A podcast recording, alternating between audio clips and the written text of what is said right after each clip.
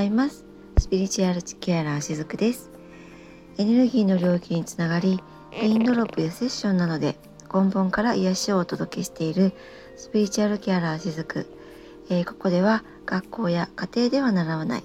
日常で使えるスピリチュアルについて看護師業の傍ら福岡からお伝えしています。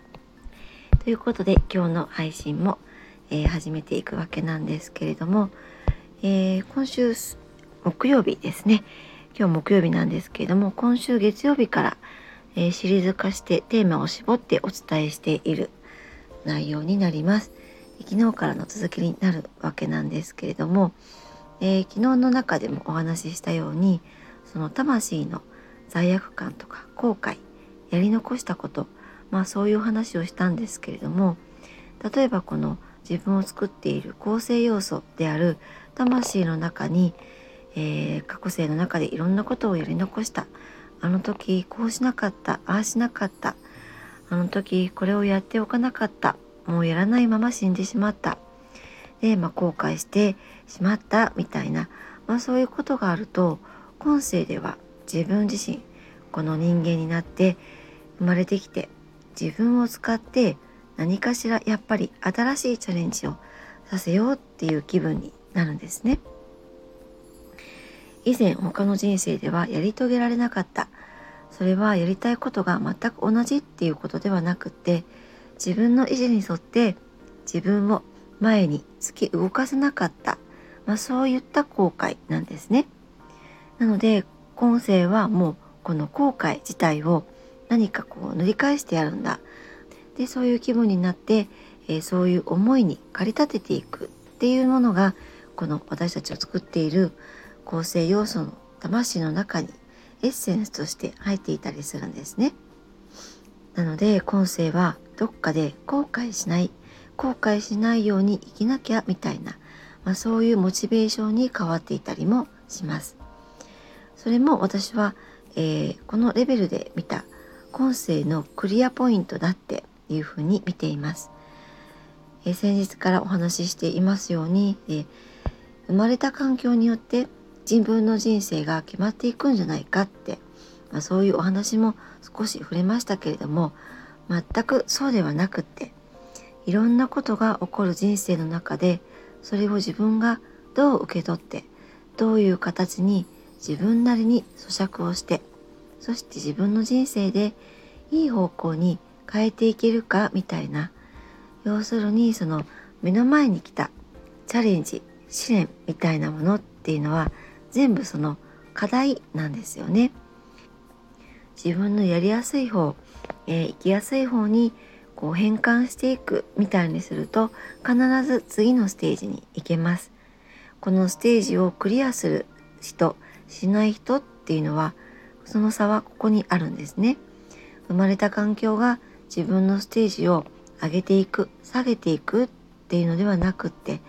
えー、その環境がたとえどんなものであったとしてもそれは自分なりに変えられるっていうことだったりします。えー、反対から言えば人生っていうのは全て自分がどうしていきたいか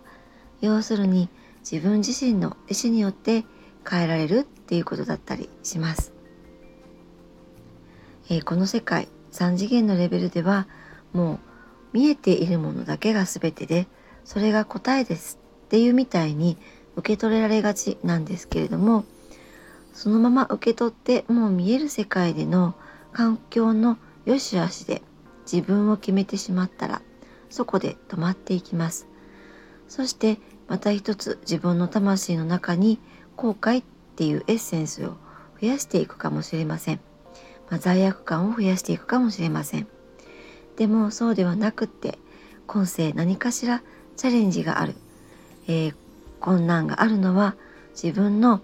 構成要素にそれをひっくり返したいっていう、まあ、何かしらの意思があるっていう意味だったりもするんですね。えー、この3次元っていうのは必ず自分の内側にある意識が現実化していきます。何をどうするか要するに心のありようっていうものをしっかり自分の中で作っていくことそれがまさに自分の魂の進化を促してくれるんですね、え魂の進化っていうのは単に簡単に何かしらの方法を使って、まあ、山を登っていく、まあ、そんなことではなくって人生っていうのはもう本当に、えー、全てがちゃんと自分が必要とするもので構成されているっていうことだったりします。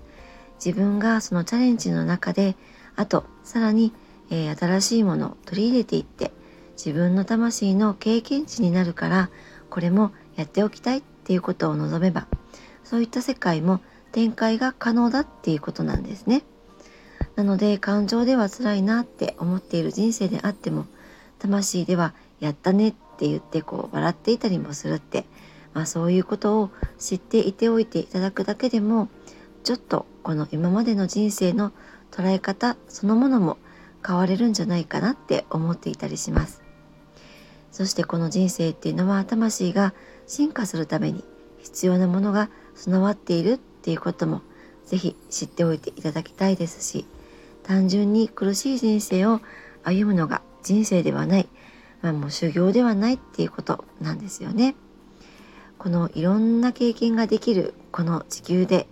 魂はあらゆることを栄養にしてそれを喜んでいたりします。その中で私たちは同時に自分の意思を持って幸せになろうってそれもそうやればできることなんですよね。今もし、えー、この放送を聞いていただいている方の中で人生が辛いなってどうしたら変えられるのって、えー、そんな風に思われている方は一度今ぶつかっている困難にしっかり目を向けて心を向けて向かい合っていくっていうことも大切なことだっていうふうにしてほしいなって思っています。えー、世の中でよくその引き寄せっていうこともね聞いたりすることあるかと思うんですけれどもこの引き寄せの法則の中ではいい方を見ましょう楽しい方を見ていきましょう